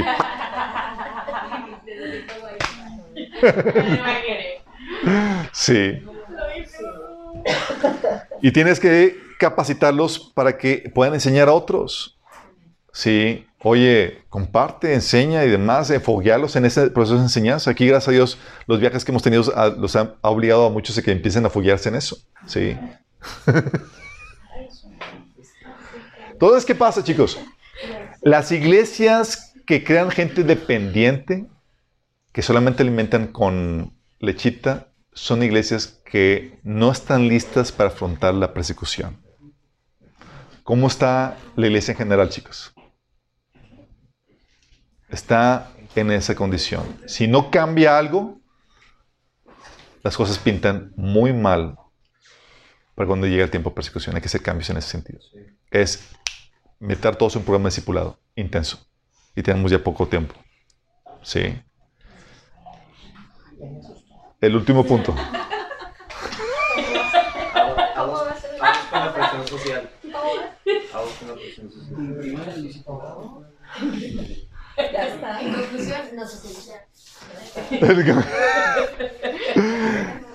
El otro, el último punto, chicos. Edificio versus congregación. La iglesia que no resiste la persecución depende de un edificio, chicos. Depende de un edificio. Déjame decirte, y eso se da mucho hoy en día, que muchos tienen el paradigma de que si no tienen local, no tienen o no son iglesia. Terrible. Y eso sucede en todos los niveles, tanto laicos como un líder de la iglesia. Recuerdo una, vez un episodio en una aquí iglesia grande, que decían, oye, tenemos iglesia en Guadalupe, decían. Si nada más falta que eh, llevemos a la gente para que se congregue ahí. Y era como que, déjame aclararte, en ningún momento en la, iglesia, en la Biblia te dice que la iglesia sea un edificio. Son las personas. Sí. Y hay gente que dice, oh, es que si no es un local, si no es un local grande, vistoso y demás, pues no es iglesia. Son, si es una reunión en tu casa, es célula. Sí, o son una misión. De hecho, una vez eh, un pastor carpintero, pastor carpintero, son que, pájaro carpintero. Hace dos. Hace dos mil años.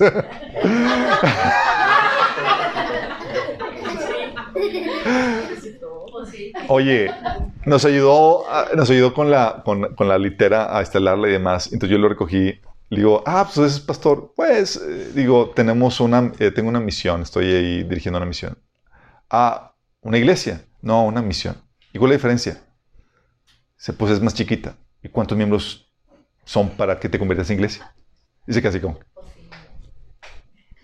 No había sonado eso, pero el paradigma es, si no tienes un local, si no tienes un número cuantioso, no eres iglesia, eres misiones, eres una célula, eres, eres algo, algo, un fenómeno suminor de, de, que una iglesia, ¿sí?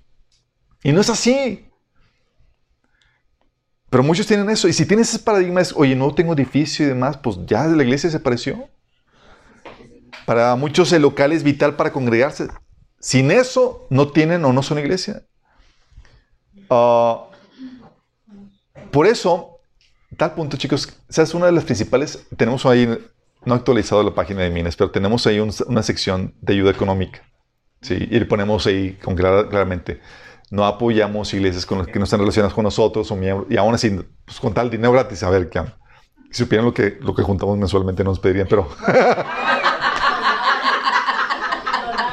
Pero damos la finta de, iglesia acá opulente y tal cosa. ¿sale?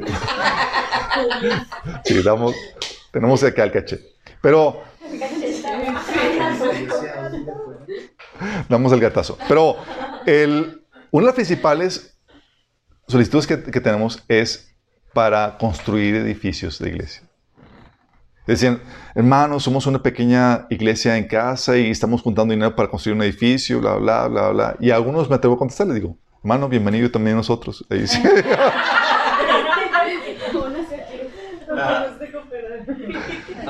Pero para ellos es como que hay que construir el edificio, hay que, sí. Y la problemática con eso es que, y no está mal, son estrategias, yo, acuérdate, son las formas. Tienes la esencia, tienes las funciones, perfecto, y las formas pueden variar. Sí, pero muchas veces nos casamos con las formas. Si no está de forma, no hay iglesia. Y te pierdes de todo lo demás. Sí. Sí, oye, si quieres rentar un local, pues gloria a Dios y te abre la puerta y demás. En otro episodio estaba en la campaña de, del hijo de, eh, ¿cómo se llama? Billy Graham, que vino aquí a, Monterrey y nos invitaron los pastores y demás y te sentas con pastores y todo eso. Y la platica, platica, ay, y, y, y, ¿pastor de qué iglesia? ¿De dónde estás? Y le no, pues yo tengo una iglesia que es, ah, hermano. Sí. Usted ore, el Señor le va a dar una iglesia, va a ver cómo el Señor lo va a llevar a tener un local. Yo tenía, y empecé a platicar testimonio yo. ¿Cómo, cómo te explico?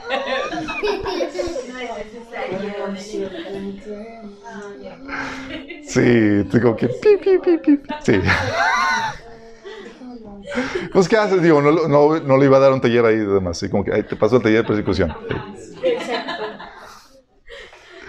Pero la problemática es, y no está mal, en tiempos de libertad local, auditorio y demás, qué genial que podamos, y de hecho somos beneficiados de, de muchos ministerios que son de mega iglesias. ¿sí? Aquí tocamos música de, de, de, esos ministerios y demás y nos bendicen y todo eso. Pero en tiempo, eso es en tiempo de, libertad, pero en tiempo de persecución, no funciona ese modelo. No funciona. Son visibles con facilidad, fácilmente detectables, fácilmente perseguibles. Si llega persecución es modelo no viable, no funciona. La forma equivocada en tiempo de persecución. Pero, y muchos dicen, pero es que es bíblico, o sea, eh, en la Biblia dice que se reunían en el templo y las casas. O déjame aclararte eso. De hecho, es bíblico, dice en Hechos 2.46, y perseveraban y perseverando unánimes cada día en el templo y partiendo el pan en las casas, comían juntos con alegría y sencillez de corazón. Versículo, capítulo 5, versículo 42 de Hechos dice, y todos los días en el templo y por las casas no se van enseñar y predicar a Jesucristo.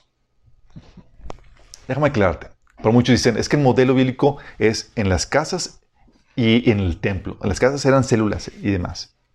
No, no es así, chicos. En el templo no se reunía la iglesia para congregarse. En el templo lo utilizaban solamente para compartir el Evangelio.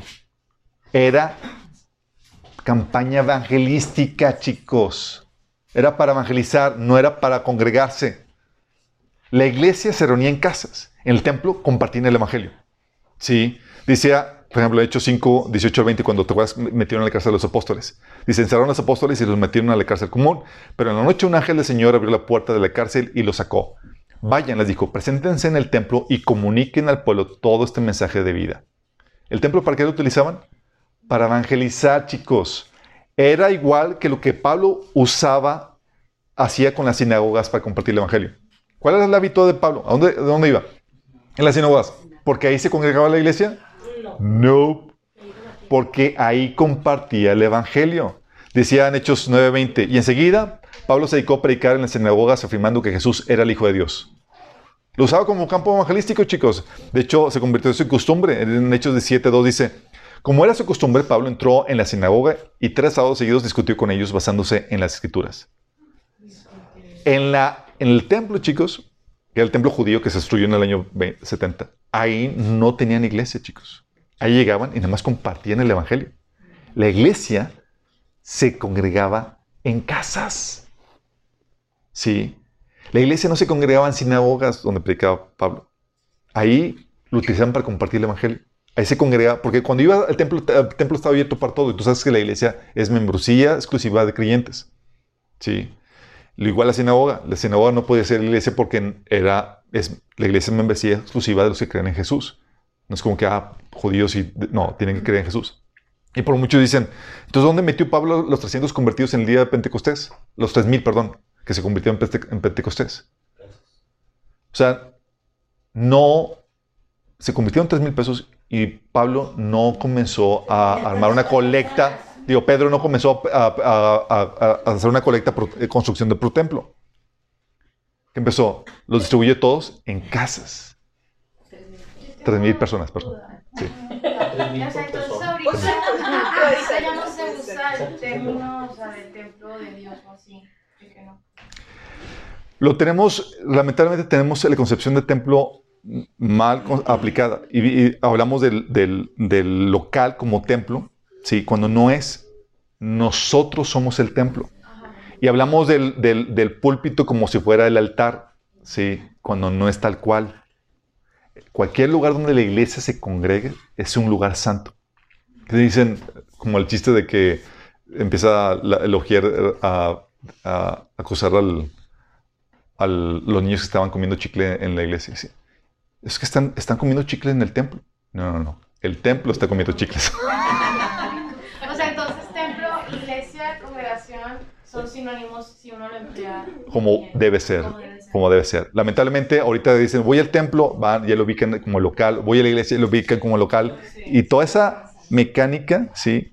Hace que, que pensemos en iglesia, pensamos solamente en el local. Y, y, volver al, al, concepto original. Hay que entender antes de Jesús. El templo sí era el edificio. En el antes de Jesús. Exactamente. Antes de Jesús el templo era el edificio. Dice la Biblia que ahora somos nosotros el templo. Somos piedras vivas, dice Pedro, en el templo del Señor. Somos... Así es. Uh, entonces imagínate, matan al pastor, al líder, y está centralizado y, la iglesia como dependiente del completamente del líder. Y cierran los edificios, ¿qué pasa? Bye. La iglesia que sí resiste la persecución son flexibles, chicos. Se saben que la iglesia es la congregación de santos, no el edificio. La iglesia que históricamente ha logrado permanecer o, prosperar durante la persecución se reúne típicamente en casas. En casas, chicos. De hecho, es así como la iglesia primitiva prosperó en medio de la persecución romana. Sí. En casas y donde fuera posible. Sí. Después se reunieron en catacumbas y demás. Era, Pablo decía en Romanos 16, del 3 al 8, saluden a Priscila y Aquila. ¿Se acuerdan quiénes eran sus colegas de trabajo? Mis compañeros de trabajo en Cristo Jesús. Saluden igualmente a la iglesia que se reúne en la casa de ellos. ¿Dónde se reunía la iglesia? En la casa de ellos. Ellos eran pastores, chicos. Eran ancianos en la, iglesia. Romanos 16, 14. Den mis saludos a Sincrito, Flegonte, Hermas, Petrobas, Hermes, nombrecitos y a los hermanos que se reúnen con ellos. Sí, tenían otra iglesia en casa. Eso es en Roma nada más. Menciona una, dos, Romanos 16, 15. Saludan también a Filólogo, Julia, Nereo y su hermana, y Olimpias, y a todos los creyentes que se reúnen con ellos. Otra iglesia en casa. Sí. Este, Colosenses 4. Bueno, por eso en una ciudad había ancianos en plural. ¿Por qué? Porque era cada casa un anciano, un pastor, un obispo que estuviera a cargo de, de ellos. Sí. Decía eh, Colosenses 4:15, saluden a los hermanos que están en la Odisea, como también a ninfas y a la iglesia que se reúne en su casa. Cuando entiendes que la iglesia primitiva se reunía en casa, empiezas a comprender mejor pasajes como este que viene en, um, en Hechos 8.3, por ejemplo, que decía, Saulo por su parte causaba estragos en la iglesia, entrando de casa en casa arrastraba a hombres y mujeres y los metía en la cárcel. ¿Cómo que entraron en casa en casa? ¿Por dónde crees que estaba la iglesia? ¿Dónde crees que se reunían? Era, ah, hay tal reunión de iglesia, eh, iban a la casa y se acaban a los que se congregaban ahí. Sí. O por eso entiendes, pasajes de Tito 1 del 10 al 11 que dice, porque hay muchos contumaces, habladores y, de vanidades y engañadores, mayormente los de la circuncisión, a los cuales es preciso tapar, que trastornan casas enteras enseñando por ganancia deshonesta lo que no conviene. ¿Cómo que casas enteras?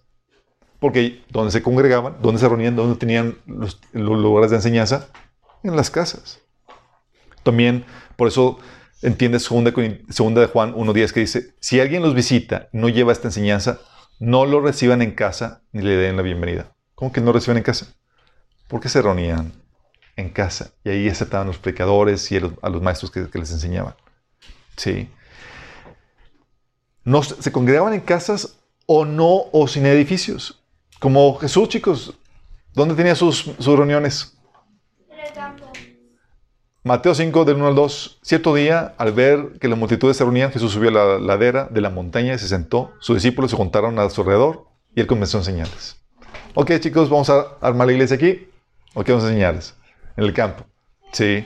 O Hechos 21, 5 que dice, cumplidos aquellos días salimos acompañándonos todos con sus mujeres e hijos hasta afuera de la ciudad y puestos de rodillas en la playa, oramos. Oye, vamos a, tener la unión en la playa, chicos.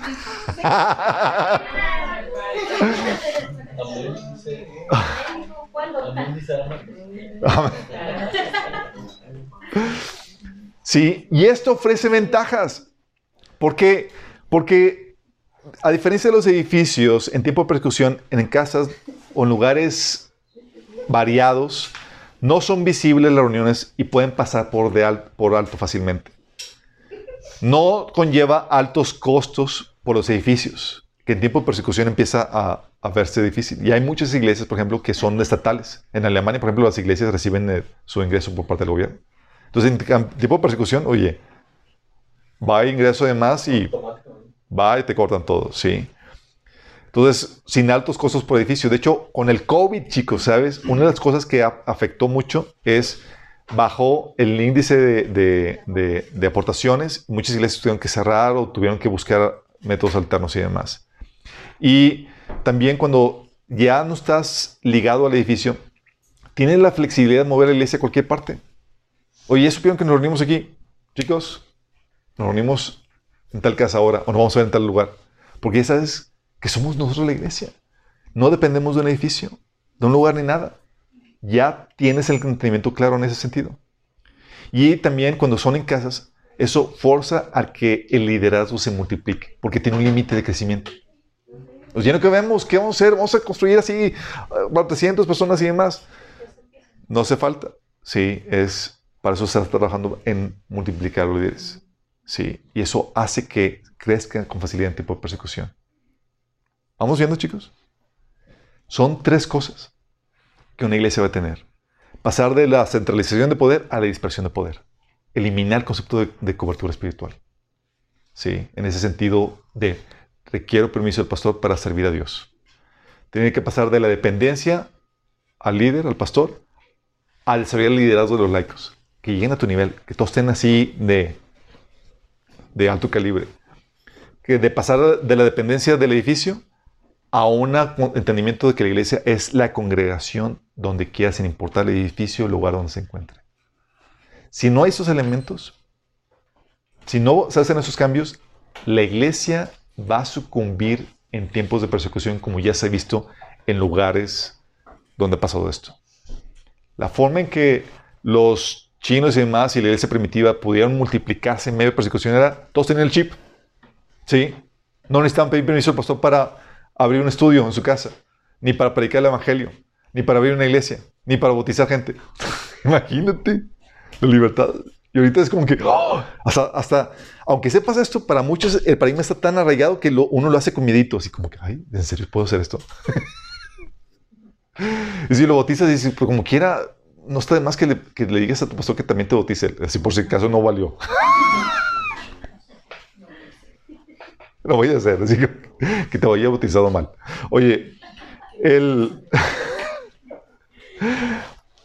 y es ahí donde también, si no hay esa independencia, esa madurez en, en el liderazgo, si solamente con leche, eh, solamente con leche, la iglesia a sucumbir, chicos. Y estamos en esta problemática. La iglesia actual, en general, centraliza el poder, crea gente dependiente y depende de los edificios. Para prepararse para la persecución, tiene que cambiar radicalmente esto. Pero mucho de esto tiene que ver con el cambio del corazón del liderazgo. Entonces, preparar la iglesia tiene, implica cambiar el corazón de los pastores, de los líderes. Están dispuestos a ceder su emporio, ¿sí? todo lo que han trabajado y demás, para dispersar eso. Algo que pueden hacer líderes que tienen megas iglesias es empezar a, a dar más autoridad a las, a los a, los, a, las células, que ya no sean células, sino que sean iglesias en casa, para que ya empiece a programar. Sabes que tú vas a ser responsable y vas a ser pastor de esas personas, para empezar a programar, ¿sí? Y empezar a dejar, que la gente se independice y desincentivar el que te piden permiso para todo. Porque si no, en tiempo de persecución la cosa va a colapsar. Tú desapareces, todo colapsa. Y no es así. Al contrario, desde llegar al punto de decirles, es que les conviene que yo me vaya. Como Jesús lo hacía. Sí, y cosas mayores ustedes harán, como Jesús decía. Son tres cosas, no, no son muy difíciles, ¿no? Digo, en cuestión de cantidad. Digo, difícil en hacerlo. Tres puntos. Nada más pasó de la centralización a la descentralización de poder, de que genera gente dependiente a a desarrollar liderazgo y de depender del edificio a, a, a tener la concepción de congregación. Dios nos ayude, chicos. Si, si ves este tipo de cosas y ves la situación de la iglesia actual, dices, en la torre. En la torre. Pero mira, tú que estás viendo este material, tú puedes ser luz y sal y puedes pasar a la gente. Porque mira, déjame decirte, muchos líderes de la iglesia se van a resistir al cambio. No van a querer soltar el control y el poder que tienen. Pero tú, que lo entiendes, ya sabes la libertad que tienes. Tal vez digas, oye, mi pastor no quiere soltar el poder más, pero tú ya sabes que lo tienes, que tienes libertad para seguir, para vivir, para compartir, para llevar a cabo la gran comisión. Ahora tú ya sabes que aunque no te den leche en tu iglesia, aunque no te den alimento sólido en tu iglesia, sino solamente leche, tú sabes que hay a tu disposición otros ministerios de otros lugares que tú puedes utilizar para alimentarte y crecer a un nivel de, eh, de, de, de liderazgo que te capacita para poder enseñar a otros, dar respuesta, discipular a otra gente. O sea, no dependes del liderazgo en ese sentido. De hecho, en tiempos de persecución, la iglesia sobrevive por los Felipes y la gente perseguida que tiene el chip correcto. Mientras que los líderes se quedan tal vez confinados en Jerusalén, los que tienen el chip correcto hacen que explote y se exponencie la iglesia. Entonces, tal vez digo, mi pastor no agarra la onda. Vale, no la agarre. Con que tú agarres la onda es suficiente. Oramos. Amado Padre Celestial, damos gracias, Señor, porque tú nos das los lineamientos, la estrategia, Señor, el diseño, la configuración correcta para que la iglesia pueda resistir, Señor, la persecución que viene, Padre. Ahora te pedimos, Señor, que tú nos ayudes. Si somos líderes de la iglesia, Señor, que podamos cambiar la configuración y preparar a la iglesia para que pueda ser empoderada, para que pueda desarrollar el liderazgo, Señor, y para que eh, tenga el entendimiento de que la iglesia no depende de un lugar, Señor, sino que son la congregación, los miembros de la iglesia, Señor. Que no necesitan permiso para poder abrir, compartir la palabra, Señor. Te pedimos, Señor, también que si acaso a personas, Señor, que tienen a líderes que no han entendido, Señor, que no quieren cambiar su forma de pensar, por esos miembros de iglesia, Señor, que sí quieren tomar esta feta, Señor, para que tú los lleves a crecer espiritualmente, Señor, para que los lleves a disfrutar esa libertad que tenemos en Cristo para servirnos unos a otros en amor, Señor, para llevar a cabo la gran comisión, Padre. Que ellos no tengan miedo, Señor, de compartir, de hablar tu palabra y que se puedan preparar, que tú puedan tomar la iniciativa para equiparse, para que ellos puedan ser esas columnas dentro de tu templo, que es tu cuerpo, Señor. Te lo pedimos en nombre de Jesús. Amén.